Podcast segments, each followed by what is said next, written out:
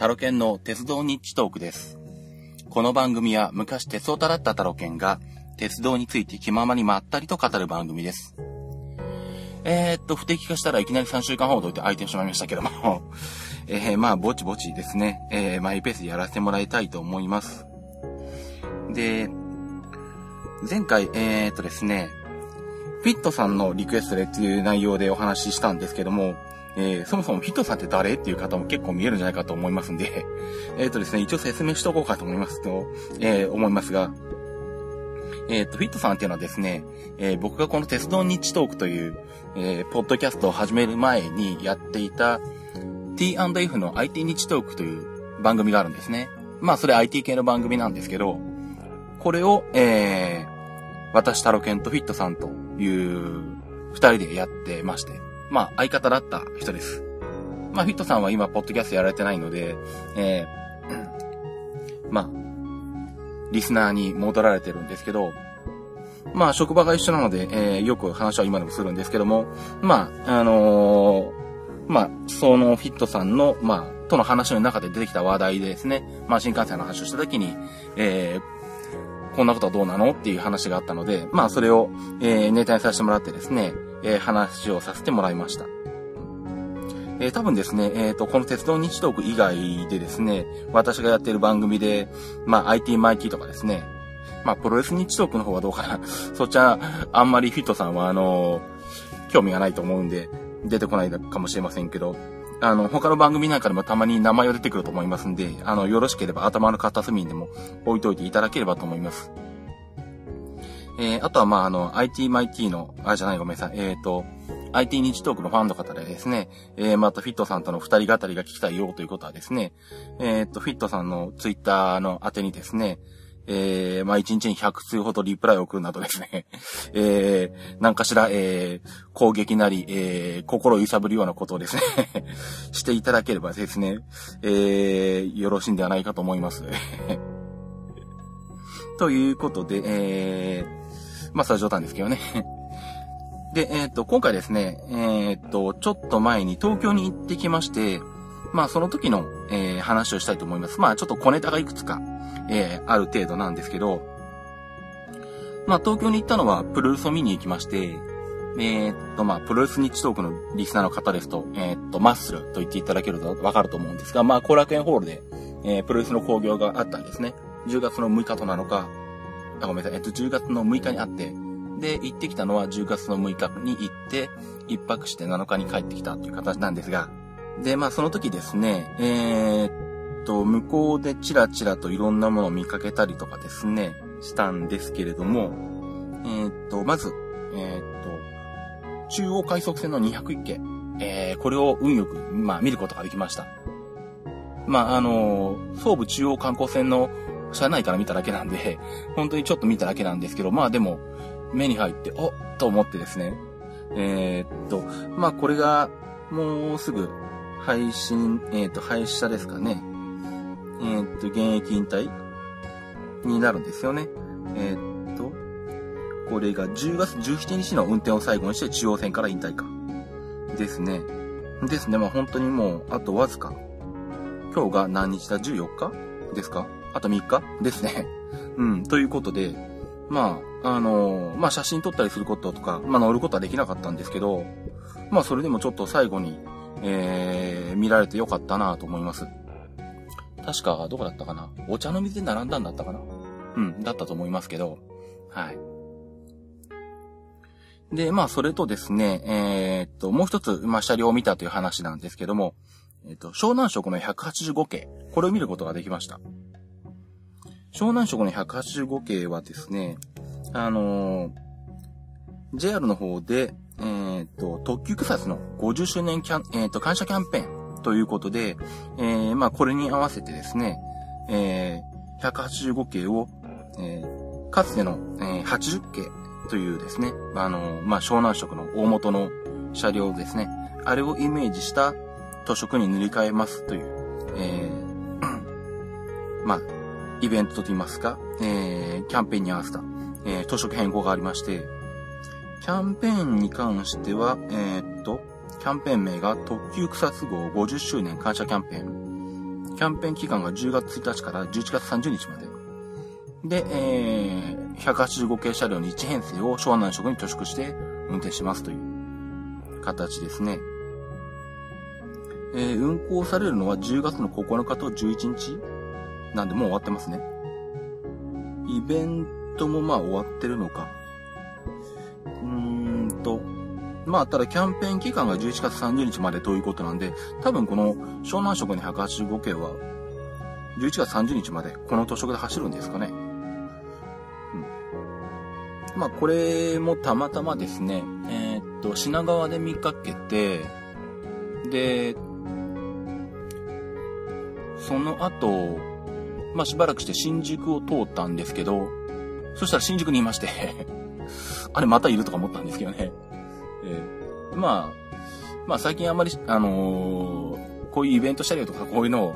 写真に撮るのにこだわってないんで、まあこっちも特に写真撮撮ろうと思ったりしてはしてないんですけど、っていうか車両の中から見かけただけなんで、電車の中から見かけただけなんで、まあ撮りようもないんですが、えー、まあこちらも見ることができました。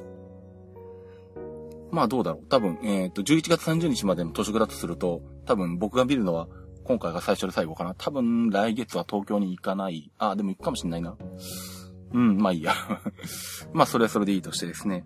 うん、まあなかなかいいタイミングで見れたと思います。で、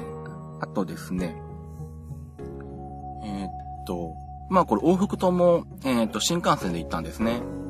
で、まあ、帰りにですね、えー、っと、遅い時間の小玉に乗って帰ってきたんですけど、えー、っと、もう、静岡行きの最終から1本、2本、3本前ぐらいの小玉で、まあ、静岡行きの小玉なんですね。で、まあ、しな、えっと、なんだ、静岡終点の小玉に乗るのって実は初めてで、で、まあ、静岡に着いたらどうすんだろうと思ってたんですけど、まあ、あんまり深く考えてなくてですね、まあ、あの、浜松あたりに改装して、で、また翌朝、静岡始発の、あの、小玉になるために戻ってくるとか、そんなことでもするのかなと思って、あんまり深く考えてなかったんですね。で、まあ、静岡に、えー、っと、近づいてきまして、で、まあ、降りようっていうことで、席を立って、デッキの方に立ってて、で、まあ、デッキの方で、まあ、当然、あの、普通に考えると、下りなんで、あの、ホームが左側になるんですよね。で、まあ、左側のドアを向いて立ってたんですけど、で、そしたらですね、えー、っと、他のお客さんがですね、あ、こっちだって言ってですね、反対側のドアの方を向いたんですね。で、まあ僕もぼーっとしてたんで、あんまり、あの、気がついてなかったんですけど、まあその声でふっと見たら、ホームが右側にあるんですよ。えー、と思って。まあ、ということは結局あの、あれですね、上り線を横切って転線して直接上りホームに入ってるんですねで、東海道新幹線で、あの、営業運転中に、あの、対向車線を横切るというのは、まあちょっと前にもお話したと思うんですけど、ほとんど見たことがないというか、私は初めて見たんで、まああの、新幹線、あの、新大阪とかね、あの、東京とかターミナル駅は除いてですけど、あの、こういう途中駅なんかで、対向線をの横切るっていうのは見たことがなかったんで、うわ、これはと思ってですね、ちょっと、えー、っと、びっくりしましたね。で、まあ、あのー、なんだろう、一人でおとか声を上げてたんですけど前にさ、なんだろうと思ってたと思うんですけどね、えー、まあちょっと興奮してまして。で、まあそれでもまあとりあえずホームに入ってドアが開いたので、えー、ホームに降りたわけですね。で、まあすぐに階段降りずに、まあホームで、あのー、ちょっとなんでしょう。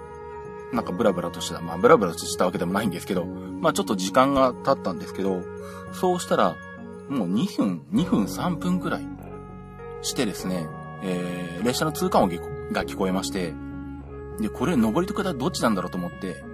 まあホーム側に車両が止まってるんで、通過列車見えないんですけど、あのー、上の方を見ました。パンタグラフの方を見たんですね。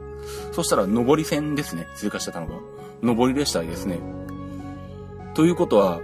なんだろう、この小玉が上り線を横切って、ホームに入って、ほんの2分か3分後には、上りの通過列車が、あの、通過線を通過してるという、えー、運用してるわけですね。なかなか際どいことやってるなということで、まあその時ツイッターにも書いたんですけど、で、まあ後で、えっ、ー、と、時刻表で確認したら、えっ、ー、と、上りの望みだったのかな、それが。で、面白いことにですね、そのことツイッターでつぶやいたらですね、えー、私との上りの望みに乗ってますっていう リスナーさんがですね、見えてですね、それはそれで面白いなと思ったんですけど、まあそんな偶然もあるわけですね。新幹線だと。皆さん結構乗ってらっしゃいますからね。うん。まあこれはあの初めてでしたね。東海道線上で対向車線を横切るというの。あの、押村区はですね、あの窓からですね、あの、線路を見てなかったので、しまったなと思ったんですけど、あの、分かってればですね、窓からあの、線路のところを凝視してですね、あの、上り線に、あの、転線するところとかですね、その辺をじっくり見てたんですけども、えー、その辺ちょっと見損なってしまってましたんで、あの、また機会があったらちょっとじっくり見ようと思ってます。で、あともう一個ですね、えー、初体験をしてきまして、えー振り替え輸送を初体験してきました。まあこれは東京とか首都圏で通勤通学されている方からするとですね、何を今更っていう感じになると思うんですけど、まあどうしても、まあ、私、あの、まあ東京にはほとんど住んでる期間がなかったんで、まあ実は半年ぐらい住んでたことあるんですけど、まともに電車で通勤通学とかは、っていうのはほとんどなくてですね、振り替え輸送にも当たったことがなくて、で、まあ今回ですね、えー、その帰りの小玉に品川から乗ろうとして、え、山手線の方から、えっ、と、山手線の新宿方面から来たんですね。で、まあ、山手線に乗ってたらですね、えー、車内放送で、えー、品川で、えー、誰か立ち入り、まあ、いわゆる公衆立ち入りですね。えー、お客さんが線路内に立ち入った形跡があります。えー、安全か確認されるまで、えしばらく運転を見合わせますという、えー、放送がなされまして、正直新幹線の乗り換えがあったんで、うわーと思ったんですね。えー、東京結構うろついててもほとんどこういう人身事故とか、この手の抑止ですね、抑止に当たったことがなかったんで、最後の最後で来たなと思ったんですけど、で、どうしようかなと思ったんですけど、ちょうどそれで止まったのが五反田に止まってた時だったんですね。で、あ、これは、あのー、なんだ、東映の浅草線に逃げられるなと思って、降りて乗り換えようかと思ったんですけど、よくよく考えたらですね、その時に、あの、使ってる切符が Suica で乗ってるんじゃなくて、帰り用の乗車券で乗ってたんですよ。で、帰り用の乗車券が、東京、えー、なんだ、えっ、ー、と、東京山手線内発か。東京山手線内発、まあ、静岡着の乗車券になるんですよね。静岡って200キロないんで、えっ、ー、と、山手線から、山手線内発になるんですけど、で、そうすると、東京山手線内で途中下車、途中下車できないんですよね。で、どうしようかなと思ってたら、えっ、ー、と、ちょっと遅れてまた放送が来まして、えっ、ー、と、振り替え輸送を始めますというのがあったんで、よし、来たと思ってですね、えっと、まあ、奥さんと言ってたんですけど、もうじゃあ乗り換えようって言って、まあそのまま五反田で山手線の窓口、えっ、ー、となんだ、山手線降りまして、で、改札口のところで、えっ、ー、と、振り替え乗車票を配ってたので、えっ、ー、と、これをもらってですね、で、東野浅草線の方に行きまして、で、まあ、一回仙岳寺に出て、仙岳寺からさらに品川方面に行くのに乗り換えて、まあ品川に出まして。で、えー、品川駅に入って、まあ新幹線に乗ったというような流れです。で、まあ、振り替え乗車票も初めてで、えー、で、その、その時の切符の扱いなんかもどうなるのか詳しく知らなかったんで、どうなるんだろうなと思ってたんですけど、もうあれですね、振り替え乗車票ってもう本当に手を出せば誰でもらえるような状態なんですね。あの、なんだ。で、しかも、五反田で配ってた時は、あの、友人改札の入り口のところで一人配ってる人がいて、で、なぜか友人改札を通り過ぎた出口の側でも一人配ってる人がいてですね。あの、実は正直あの、2枚もらっちゃったんですけど で、で、まあ普通に考えると、あの、品川に行って、品川で、まあ、あの、JR の方に、えー、っと、まあ乗り換えるときですね、あの、浅草線の改札口を出るところで、振り替え乗車票1枚回収されるのかなと思ってたんですけど、あれ回収しないんですね。あれ普通なのかな？日常的にそうなんでしょうか？もうでも、振り替え乗車とかした時に、その分の輸送人員、代行輸送人員とかの、なんだ、えー、っと、人数の確定とかしなくていいんですかね？してねえのかな？そこまで。うん。普通に考えると振り替え乗車票をちゃんと集めて集計して、まあその分を JR に請求するなり、まあお互いに振り替え輸送っていうのは日常的にあるんで、まあ、あの、総裁はするんでしょうけど、まあ、こっちの方に負担した運賃がいくらで、相手側に負担した、うん、負担してもらった運賃がいくらで、ちゃんと数字で計算出して、えっ、ー、と、弾いて、それで金額総裁とかするんじゃないのかと思ったんですけど、あれ見るとなんか何もしてなさそうですね。どんぶり勘定でやってるんでしょうかね。ということで、えっと、手元に2枚、振り替え乗車票が残ってしまいましたと、まあですね、えー、っと、まあ、なかなか面白かったなと思ったんですけど、これは。まあでもまあ結局振り替えで浅草線に逃げたんですけど、まあ予定してた小玉には間に合わなかったので結局4、50分待って次の小玉に乗ったのかな。まあそしたらさっきお話ししたその 静岡止まりの小玉になったんで、まあこれはこれで良かったような気もするんですけどね。確か1本前だと名古屋駅かなんかだったんで、静岡止まりじゃなかったんで、この、あの、対向車線の横切った点線っていうのは多分経験できなかったと思うんですけどね。と、まあ、えー、っと、今回ですね、東京に行っていた時の、えー、っと、小ネタをいくつかお話ししてみました。では、えー、っと、キップチのコーナーに行きたいと思います。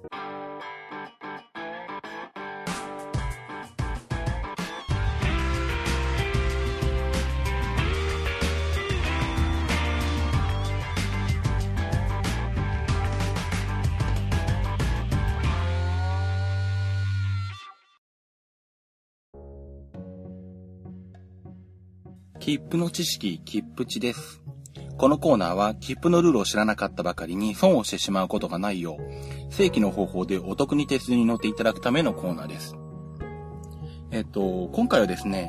えー、レレールレンタカーのルール変更についてお話ししたいと思います。えー、っと、まあ、その前に、えっと、ルールレンタカーって何って話があると思うんですけど、前にお話ししたのかな？まあ、いいや、一応もう一回説明しておきますと、えー、っと、JR で旅行をして、で、まあ、旅行先でレンタカーを借りると。で、また、えっと、JR で戻ってくる場合ですね。あの、レールレンタカーという、まあ、形で申し込みをすると、JR の運賃や料金が割引になるっていう制度があるんですね。まあ、これが、えー、っと、まあ、条件はそれなりにあるんですけど、JR 線の運賃が2割引き、で、料金が1割引き、だから、運賃2割引、特急料金1割引き。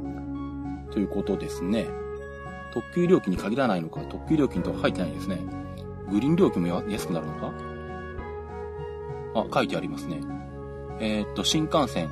えー、っと、割引となる設備、グリーン車、普通車。割引とならない設備、普通車個室。ただし新幹線は望みを除く。まあこれは毎度のことで、えー、JR 東海が、あの、望みの割引を認めないのはいつものことですね。うん。なんで、望み以外だったらグリーン料金も特急料金も安くなると。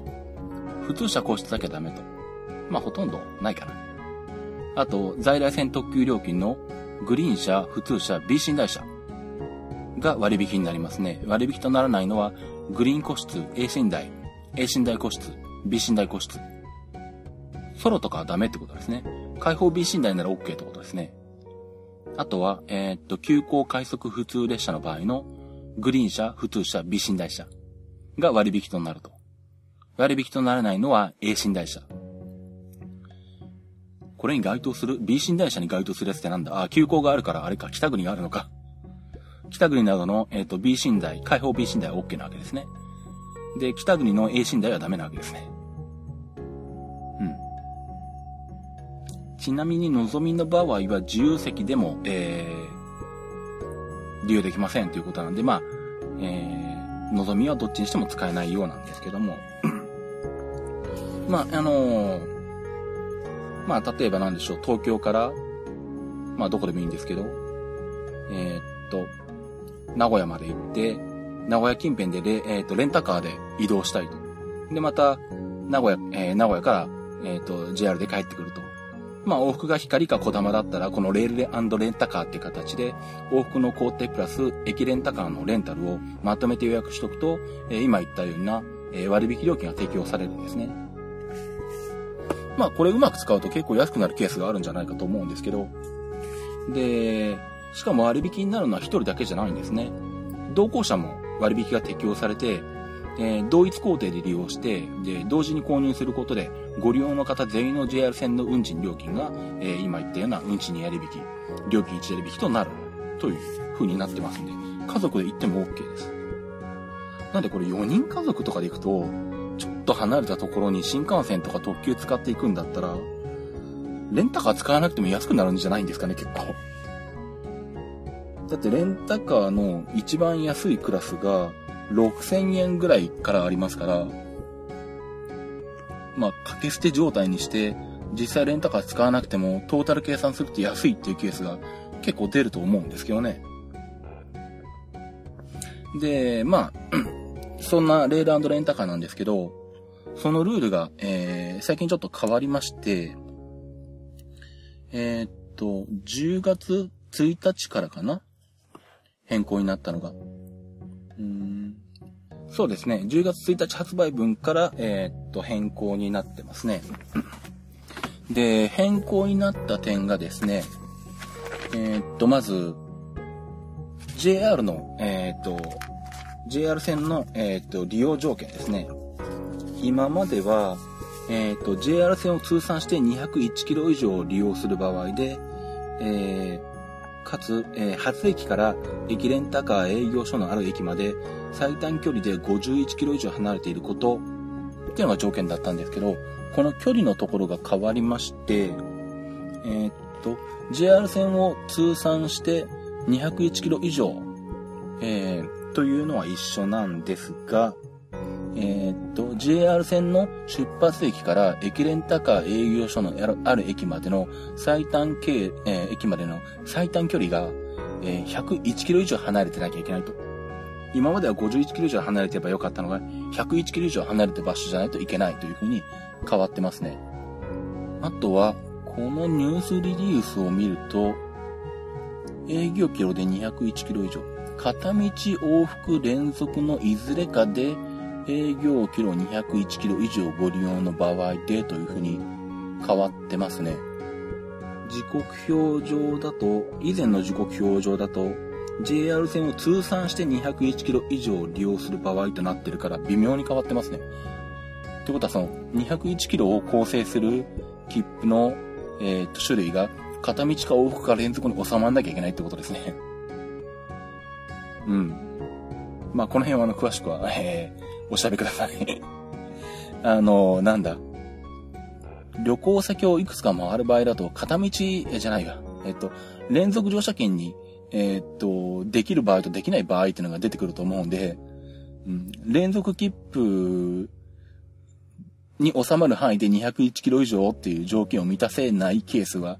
出てくると思うんですね。それが以前は OK だったんですけど、10月1日の改正からは、えー、ダメになったよっていう、そういう解釈でいいのかな？あ、ちなみにすいません。よく読んでみるとですね、さっき私、えー、っと、JR の発駅からえー、どこかまで行って戻ってくるっていう風に言いましたけど、戻ってくるっていう条件はないですね、特に。ということは片道でもいいのか？ということは、東京から名古屋まで片道で行って、で、名古屋で、えー、っと、レンタカーを借りると。それだけの工程でも成り立ちますね。ほんほんほん。そうなんだ。すっかり往復だと思い込んでました。結構これ使い道あるような気がするな。うんで、まあ、そんな形で、えー、っと、まあ、最短経路で101キロ以上離れてなきゃいけないっていうのが条件になってますね。で、ただし、まあ、えー、往復割引とか乗り継ぎ割引の適用はないという、まあ、これ以前からですけど、えー、っと、あと、変更になったのが、駅レンタカーの貸し出し条件が変わりますと。えっと、今までは、えっ、と、駅レンタカー営業所のある駅に到着した後、3日以内にレンタカーをご利用くださいと。で、駅レンタカーを返却した後、3日以内に鉄道をご利用ください。という条件だったので、えっ、と、例えば、えっ、と、なんだろう。200キロぐらいの片道乗車券で、えー有効期間が2日だとすると、えっ、と、出発して、えーその日に着いて、その日、その場所に、1日 ?1、2? えっ、と、なんだ。まあ、2、3日滞在して、それからレンタカーを使うって形でもよかったんですけど、今回の変更からは、えっ、と、駅レンタカーのご利用開始日は切符の有効期間内に限りますとなってますね。ですね、2日間有効の切符で、えーっと、どこかに着いたら、えーその切符の有効期間内中にレンタカーを買いなきゃいけないんで、えーっと、遅くとも翌日にはレンタカーを買いなきゃいけないわけですね。あんまり長いこと滞在して、切符の有効期間が終わった後に、えーレンタカーを借りるってのができなくなってますね。あとは、えーっと、あ今までは、レンタカーの料金表の料金体系が、えっと、6時間までとか12時間までとかあったんですけど、えっと、24時間ごとに変更されてますね。ただまあ、それでも、えっと、インターネットを使うと、一番安くて24時間で6700円ってのがあるんで、まあ、以前一番安いのが6時間で5770円ってのがあったんで、まあ1000円ぐらいは上がってるんですけど、そんなに大差なく逆に割安になっている部分もあるのかな？うん。まあ借りる車の種類なんかによるんでしょうけど、まあとりあえず、あの、24時間単位でのレンタルっていうことに変わったそうです。あと便利なのは、あの、レンタカーの予約についてはですね、インターネット経由で事前予約ができるという風に変更になりました。で、インターネット経由で予約すると、窓口で、あの、発売するよりも500円安くなるという。まあ、この辺はネットを活用して安くなりますよっていう、まあ、最近流行りのパターンですね。これが、レールレンタカーにも適用されてます。えーっと、あとは細かいことですけど、まあ、これはレータレールレンタカーとは厳密には違うんですけど、今までは、あのー JR の駅レンタカーだけを使う。まあ、JR に乗らずに、ただ単純にレンタカーとして使う、マイドライブっていうのがあったんですけど、まあ、要は、なんだ、例えば、東京駅で、えー、名古屋駅のレンタカーの予約をできるわけですね。うん。で、その際にあの JR 線を使うかどうかに関係なくできたんですが、まあ、それをマイドライブっていう名前だって呼んでたんですけど、これが取り扱い終了ということで、えー9月30日にもってマイドライブは終了という形になります。まあ別に、ね、駅の窓口の、緑の窓口でわざわざレンタカー予約しなくても普通に旅行会社とかで予約すればいいんで、まあこれは大した問題じゃないと思うんですけどね。まあ変更点としては、えー今の発売条件の JR の、まあ、距離とかですね、あとは、えっ、と、利用開始日、レンタカーの利用開始日が、えー乗車券の有効期間内じゃないといけないとか。あとは、えっ、と、インターネット予約が取り入れられましたよというところになってます。まあ、ついでなんでもうちょっと詳しくレールレンタカーのことを喋っておこうかな。レールレンタカー実は使ったことないんですけど、一回ちょっと使ってみたいんですけどね。なかなか、まあ鉄道で長距離移動することもあんまりなくて、行くとしても東京とか大阪ばっかりなんで、めったにレンタカーを向こうで借りるってことはないんですが、うん、ちなみに、えーっと、利用できない期間っていうのがあって、えーっと、ゴールデンウィークの期間とかですね。えーっと、あとはお盆の期間、あと年末年始。えーこれは、えーっと、あ、レールレンタカー切符自体は利用できるんですけど、え JR 線区間が割引がなくなりますということになってますね。あんまりレールレンタカーを使うメリットはないですね。あとは、なんだろう。まあ、駅レンタカー券のみの払い戻しはできません。まあ、それ、それはまあ当然そうでしょうね。そうすると、レールレンタカーそのものが崩壊しちゃいますんで、普通の切符にね、この割引が使えちゃいますから、当然レンタカーはまあ、あの、のみの払い戻しはできないというのは当然ですよね。まあ、あとは JR 券の払い戻しなんかも一応可能は可能なのか。まあ、手数料かかるんですけど、いざという時の払い戻しは可能ですね。どこで買うのかというと、えっ、と、JR の主な駅の緑の窓口、JR の旅行センター、及び主な旅行代理、えー、旅行会社。ですね。まあ普通に、あのー、新幹線と、え、なんだ、JR の、えっ、と、切符を買うのと、まあ同じですね。窓口で頼めばいいんでしょうね。で、駅レンタカー券の予約はインターネットまたは電話でもお取り扱いしますと。ということは、先にネットで駅レンタカー券だけ予約をしておいて、その後緑の窓口に行けばいいのかなうーん。どうなんでしょう。これはちょっと一回やってみたいな。うん。まあ、あのー、ごめんなさい。まだ詳しくは 緑の窓口なりですね、あの、旅行会社さんにお尋ねください。実際使うときは。あの、どこの駅に駅レンタカーがあるないとか、あとはその、駅レンタカーの営業所の営業時間も駅によって細かく分かれてるので、何時から何時までとかいうのも駅によって違うもんですから。あとはなんだ？季節によって営業時間が違う駅とかですね。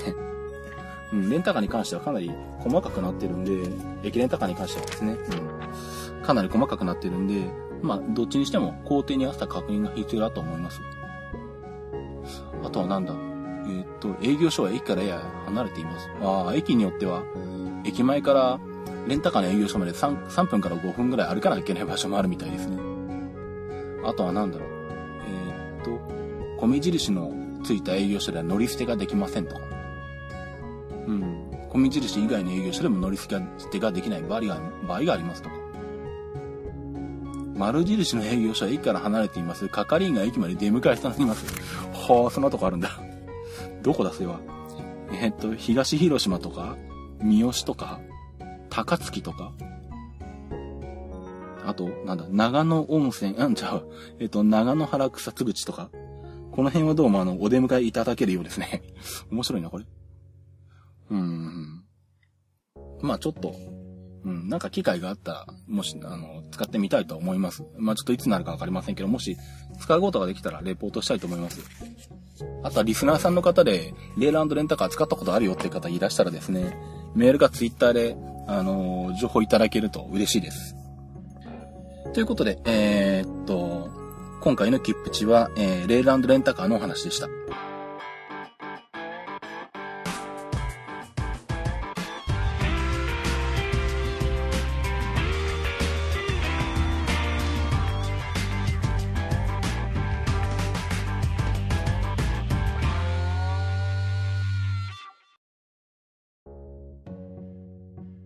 えっ、ー、と、ではエンディングに行きたいと思います。えっ、ー、と、私、ツイッターの方をやってます。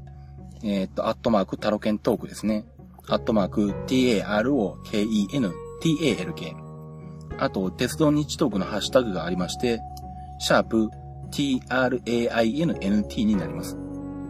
あと、まあ、ちなみに最近、Facebook とか、マイスペースとかも、はり始めてみましたんで、まあ、気が向いたら、あの、探していただければと思います。まあ、タロケンとか、ターケントークとかその辺で探していただければ見つかると思います。